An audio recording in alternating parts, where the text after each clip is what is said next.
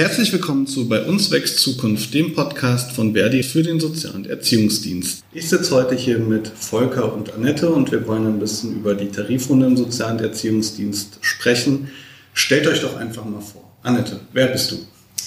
Mein Name ist Annette Kollmeier, ich bin Personalratsvorsitzende in der Stadtverwaltung Bad Kreuznach, war viele, viele Jahre Leitung in städtischen Kitas und bin jetzt freigestellt für die Personalratsarbeit. Herzlich willkommen. Volker, erzähl uns was zu dir. Ich bin Volker Euskirchen, ich bin Fachbereichsleiter Gemeinden bei Verdi Rheinland-Pfalz Saarland und zuständig für alles das, was sich rund um die Tarifrunde für den Sozial- und Erziehungsdienst so ergibt in den nächsten Wochen und Monaten. Annette ist äh, unsere Frau in der äh, Verhandlungskommission für den Sozialen Erziehungsdienst und äh, Volker ist, wie er ja gesagt hat, der zuständige Landesfachbereichsleiter. Und ähm, ja, das ist die perfekte Kombination, um uns mit den Tarifverhandlungen zu beschäftigen und da einen Einstieg zu machen. Volker, du hast das Wort. Naja, zunächst mal die Frage an Annette. Du bist ja in den nächsten Tagen bei der Verhandlungskommission. Äh, was passiert denn da und findet das live statt, in Präsenz oder als Webex-Veranstaltung? Wir treffen uns jetzt bedingt durch Corona eigentlich das erste Mal in der Verhandlungskommission in Präsenz, was auch total wichtig ist da so grobes Raster, was die Forderungen sind, denke ich auch besteht, was sich ergeben hat aus dem Kita-Personalcheck und aus alten Runden im Vorfeld. Und wir müssen jetzt einfach an verschiedenen Stellen mal vertiefen, was inhaltlich so hinter einzelnen Dingen steckt. Und von daher werden wir jetzt am Donnerstag und am Freitag in Präsenz genau diese Dinge diskutieren. Beschließt ihr dann schon die Forderung oder macht ihr einen Vorschlag für die Forderung und hast du schon eine Idee, wie die Forderung aussehen könnte? Es ist ja sowohl der Entgeltbereich wie auch der äh, Gesundheitsbereich gekündigt. In der Tarifauseinandersetzung wird es also darum gehen. Es gibt Dinge, die äh, im Raum stehen, was Rahmenbedingungen für gute Arbeit, für einen guten Gesundheitsschutz sind. Und natürlich gibt es auch äh, Ideen, was entgelttechnisch verändert werden sollte oder könnte.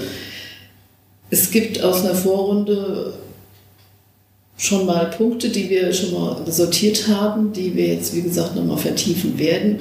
Und ich gehe davon aus, dass wir am Ende der Verhandlungskommission am Freitag zumindest mal für uns klar sind, was unsere Forderungen sind, dass dieser Forderungskatalog von der Verhandlungskommission auch so beschlossen wird und dann endgültig nachher auch von der Tarifkommission beschlossen wird und dann wahrscheinlich auch im neuen Jahr direkt mit den Beschäftigten diskutiert wird.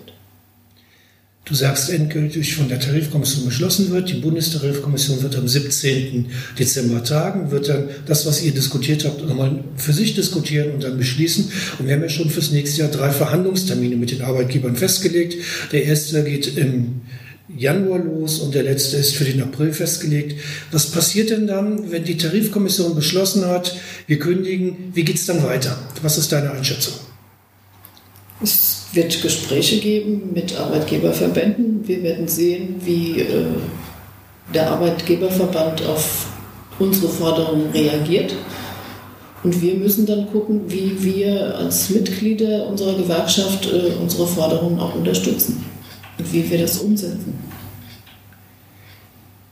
Wir wollen ja die Mitglieder bestmöglich beteiligen. Äh, du bist quasi unser ehrenamtliches Mitglied in den Gremien, die das auch mitentscheiden. Äh, was wünschst du dir von deiner Organisation, was wir in den nächsten Wochen angehen sollten? Was sollten wir informieren? Worüber sollten wir informieren? Was sollten wir an Veranstaltungen anbieten? Äh, was glaubst du ist jetzt wichtig?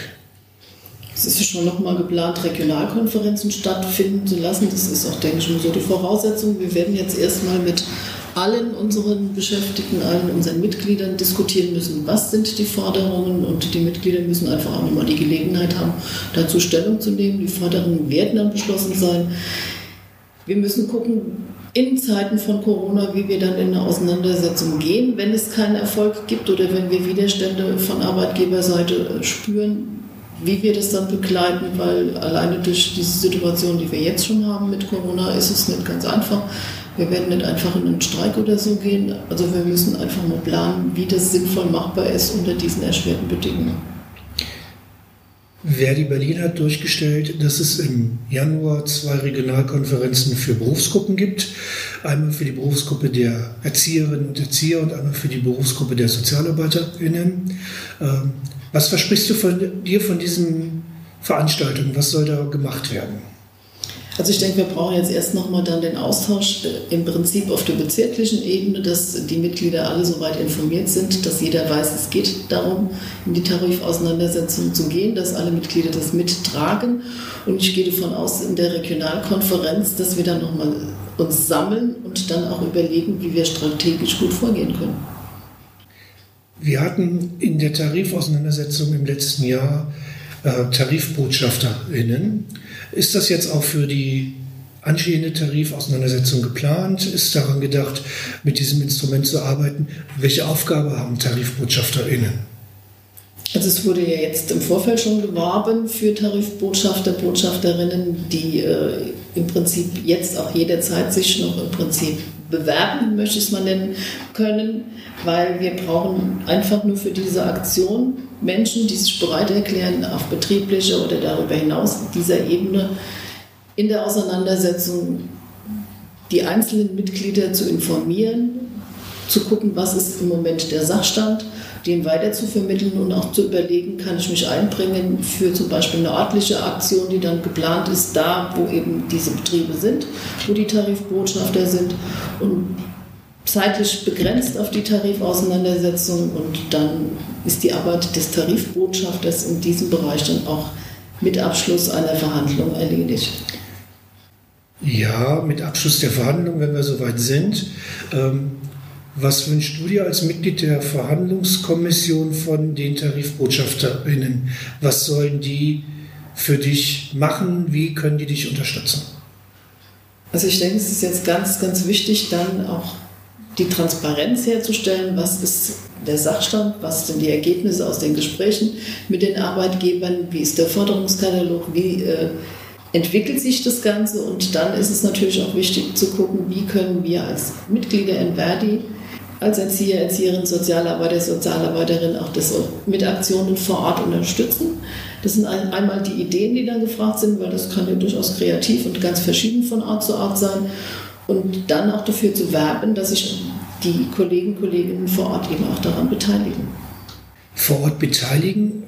Wann meinst du, könnte es soweit sein, dass wir eine Vorortbeteiligung brauchen? Immer vorausgesetzt, Corona lässt es zu. Spätestens, wenn die Verhandlungstermine anstehen, also ich denke mal, der erste Verhandlungstermin wird eine allgemeine Gesprächsrunde sein, wo man dann einfach mal guckt, wie ist der Sachstand, aber spätestens beim zweiten Termin, denke ich, werden wir Aktionen brauchen, um zu unterstützen und zu zeigen, wir sind da und wir treten dafür wieder ein, dass äh, wir gute Arbeitsbedingungen haben und dass das Entgelt einfach unserer Arbeit auch angepasst ist. Also irgendwann im Februar, März. So gehe ich davon aus. Okay, ähm, ich denke, damit ist die Sache rund. Ähm, jetzt noch eine Frage von mir an euch beide. Als äh, Vertreter der und Vertreterin der verhandlungsführenden Gewerkschaft. Ähm, wir haben jetzt ganz viel gehört über die Beteiligung von Mitgliedern und äh, TarifbotschafterInnen.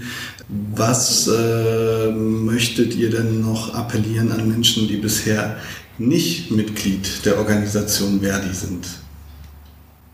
Also wer sagt, ihm ist es völlig egal, zu welchen Bedingungen, ob das nun Entgelt oder Verfügungszeiten oder Rahmenbedingungen sind, die Aufgaben erledigt werden, der muss sich nicht kümmern. Aber wer mit den Bedingungen unzufrieden ist, mit den Rahmenbedingungen unzufrieden ist, wer gerne mehr Zeit hätte, sich vorzubereiten, wer gerne mehr Zeit hätte, nachzubereiten, ähm, wer gerne entlastet werden will, wer gerne äh, es so haben möchte, dass der Job gut gemacht werden kann. Weil das ist ja das Ziel, das die allermeisten haben.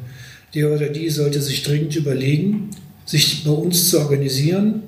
Wir haben den Verhandlungsauftrag, wir haben die Verhandlungsführung und wir brauchen irgendwann Situationen, in denen möglichst viele auch zeigen, dass sie organisiert sind. Situationen, in denen viele mitmachen, Situationen, in denen wir auch auf die Straße gehen.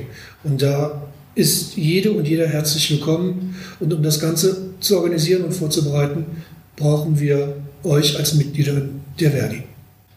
Würde ich denen sagen. Annette, möchtest du als Mitglied der Verhandlungskommission noch was ergänzen? Ich kann mich jetzt in Folge anschließen. Es kommt darauf an, dass wir aus diesen Berufsfeldern, was soziale Arbeit ist, uns stark machen für unsere Forderungen. Es kommt aber auch darauf an, und das hat jetzt Corona sehr deutlich gezeigt, wir haben eine Öffentlichkeit, die, glaube ich, mittlerweile auch weiß, wie wichtig unser Beruf und unser Berufsbild ist.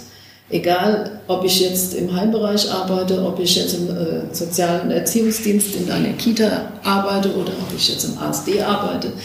Überall da werden wir gebraucht und wir haben nicht unendlich viele Ressourcen in Arbeitskraft und von daher erwarte ich mir schon auch, dass in der Öffentlichkeit die Anerkennung uns gegenüber erbracht wird und da, wo es Menschen gibt, die uns unterstützen können und wollen dies auch tun.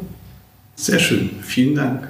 Dann würde ich euch erstmal danken, dass ihr euch die Zeit genommen habt und würde vorschlagen, wir hören uns rund um den 20. Januar nochmal, wenn die nächste oder die erste Verhandlungsrunde ansteht. Okay. Auf Wiedersehen.